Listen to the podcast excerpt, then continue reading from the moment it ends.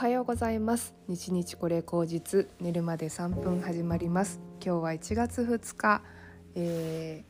ー、火曜日になります。はいもう1月2日になっちゃったってちょっと焦っている方もいらっしゃるのではないでしょうか。なんかねこの年の始まりの頃ってあのあっという間に1月も何日過ぎちゃった みたいな感じで目標決めてないとかあとなんだろうなんかお休みが終わっちゃうのが怖いみたいななんか謎の感覚に包まれますよねで1月9日ぐらいになるとですねあもう休みも終わって仕事モードだわと思って 何でもなくなるっていうことになりますので あんまりね心配せずに1週間後にはもう何とでもなくなってしまうので あのあんまり気にせずお過ごしゆるりとねお過ごしするのが良いかなというふうに思ったりします。はいとはいえねなあのこのゆっくり休める期間っていうのすごい重要ですよね。多分お子様いらっしゃる方とかだとなかなかねなんかゆっくり過ごしたりする時間も取れないしっていうので大変だと思うんですけれどももう本当に何て言うのかな。あのいろんな自分っているなっていうふうに思いまして、まあ、もちろん私あの家族っていうものが今あのいない独身なのでもちろんそのね、生まれの家族はいるけどみんなそれぞれあのお父さんとお母さんは2人で暮らしているし姉夫婦とワンちゃんはあのそれぞれの家庭があるしっていうので私は結婚せず独身でパートナーがいて、えーと、っていう感じになってますけどもうんなんかその中でですねいろんな自分の役割っていうのがあると思うんですよね。この独身の私でさえいろんな役割があるんですよ。もうパートナーと一緒にいる時の自分とあと、まあ、自分が一人の中でも会社員としての自分とこのポッドキャストを撮っている時の自分とあと何でもないもうなんか何にも考えてない時の自分とあと何て言うのかな夢の中にいる自分とかなんか自分ってなんかこういっぱいいろんな自分がねいてトータル的にあのパッケージされて肉体にパッケージされてるのがなんかこの私というあの自分なんだなっていうふうに思うんですけどもうん、まあ、この自分の在り方っていうのをですね今年やっぱりいろいろ見直していきたいなというふうに思ったんですね。で、まあ、本当にいろんな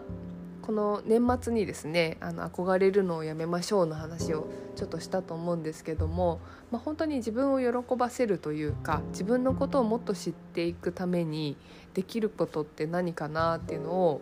考えていますと。で一つ最近、まあ、去年1年かけてねあのだいぶ良かったのがこう毎日の日記ですよね。で星読みをあの書いていて日記にこう事前に調べておいた星読みを書いておいて、まあ、それに対して自分はこういうことをあの気をつける日にしようとかこういうことをあの頑張る日にしようとかそういうことをこうね事前に計画したりとかするんですけども、うん、特にね結構占いとか好きな方はですねあの水星逆行の時期とかはあのコミュニケーション気をつけようとかいろいろあると思うんですけどもそれに比べて、えーと、毎日のその日々の星読み水星逆行ってまあ大体1週間とかね長くても2週間ぐらいとかだと思うんですけどもなんかその日々の変化っていうのはどどういう風に違うんだいっていうのをちょっと気になる方もいらっしゃると思うんですよね。その星読みの仕組みっていうのが若干気になる方向けに今日ちょっとお話ししようかなと思っていてであの月の動きこう太陽まあ、水金地下木土天海明って習ったと思うんですけどもあの惑星の並びの中であの月っていうのは地球の周りを回っている惑星なんですね。でえーと、その月が、えーと、切り替わるのがだいたい2.5日単位で切り替わるんですよ。で多分今乙女座の月が回ってるんですけどもえっ、ー、とそうだな明日か明後日ぐらいには乙女座の次の天秤座に月が移動するんですよね。そうするとあの日々の過ごし方が若干その月星座のあり方に寄ってくるんですよ。例えば乙女座の月だったら乙女座ってすごくあのきっちりしている完璧主義だったりとかあの清潔感があったりとかですねあの丁寧な、まあ、大和なでしこっていう言い方は古いんだけどそういう感じのあのあれなんですよ。なので、まあ、なんかこうきちんとしたこ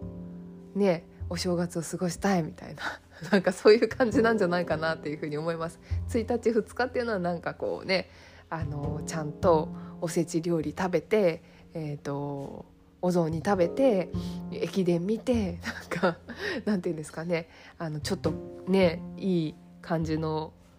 お洋服を着てお参りしてみたいなそういう感じの雰囲気から明日明後日の天秤座とかになってくるとまあ例えばですけどお店がねあの開いてバーゲンとかでなんかおしゃれしたいみたいな新しい冬服着たいみたいなで天秤座さんってすごいおしゃれなのでファッションとか大好きなのでなんかそういうのであのおしゃれおしゃれするためにいっぱい洋服買わなきゃみたいな感じでウェイってなってる可能性もありますしあとコミュニケーションの星でもあるのでなんかこう家族とか恋人とか友達とかとあのね会ってお休みの期間あって新年会みたいなのしてあの話を楽しむとかねそういう風にもなってくるかなという風に思います。そんな感じなんですよ。なのでえーと、基本的にはあの日の変わり目っていうのとあとその時々によって角度っていうのが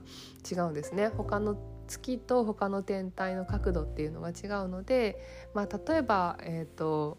乙女座だったら向かい側にいるのが、えーと、魚座？魚座とかがこう今魚座土星なので魚座土星と向かい合っちゃうと結構何て言うんですかね圧がかかるっていうんですか。なんかあのせっかくちゃんとしたお正月を迎えたいと思っていろんななんか着物とか着付けてるのに何だろうなあの子供とかがなんかぐずって着物着たくないとかあれ着たくないみたいな感じでうわーってなって一日の予定がぐちゃぐちゃになっちゃったとか なんかそういうのも関係するんですよね。なんかそういう感じの日になるかなっていう想定ができるっていうのがこう日々のあの星占いっていうところであります。面白いですよね。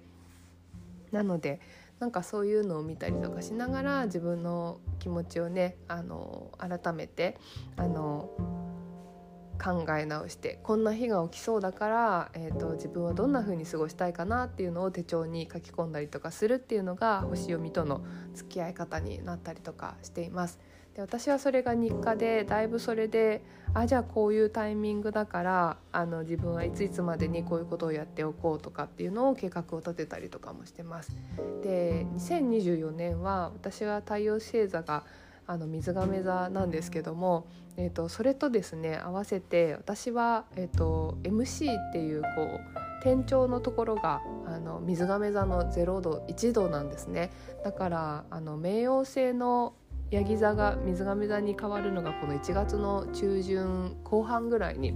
あるんですよ。でその時に多分私すごい影響を受けるというふうにあの出てますので MC のところにねそれがかぶってるので冥王星が水亀座になった時のタイミングでかぶるので何かしら多分自分に影響があるんじゃないかなというふうに思ってます。で悪い方で言っちゃうとなんか体すっごい不調が出て病気になっちゃうとか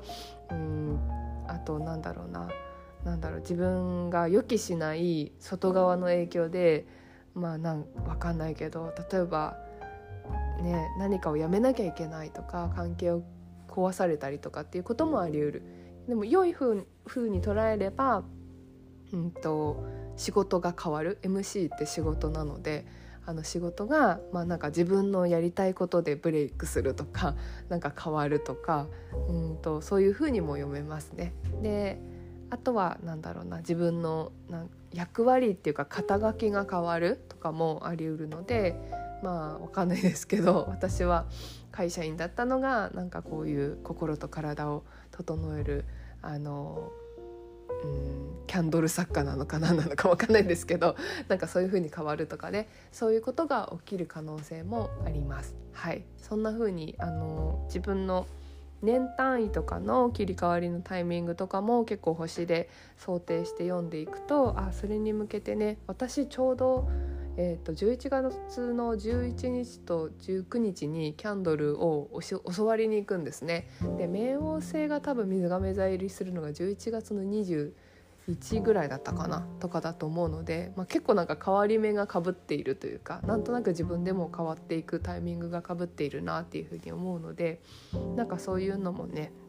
見ながらあの変わっていけたりとかね。うん、でその時になんか星占いのせいだからなんかこういう風に変わらなきゃとかじゃなくてなんか星占いではそういう風になっているけど自分としてはどうかなっていうのを照らし合わせてたまたま私はあの本当はその何て言うんですかねキャンドルのあの教えてもらう日が本当は3月ぐらいだったんですよ。けどたまたま連絡が来て1月でも空いてますよって言われて1月のその日に予約したらあのたまたま冥王星の、えーと、水亀座入りがその時期だったっていうことでね。っていうなんか多分自分の気持ちとリンクする部分があったりとかあと自分の気持ちを照らし合わせてそこに乗っけるっていうこともあの大事かなというふうに思いますので全部その通り運命論とかあのそうなっちゃうんだみたいな感じになるんじゃなくってなんか照らし合わせてせっかくだったらそこに自分の思いを乗せていい方にやっていきたいなっていう使い方ができるといいかなというふうに思います。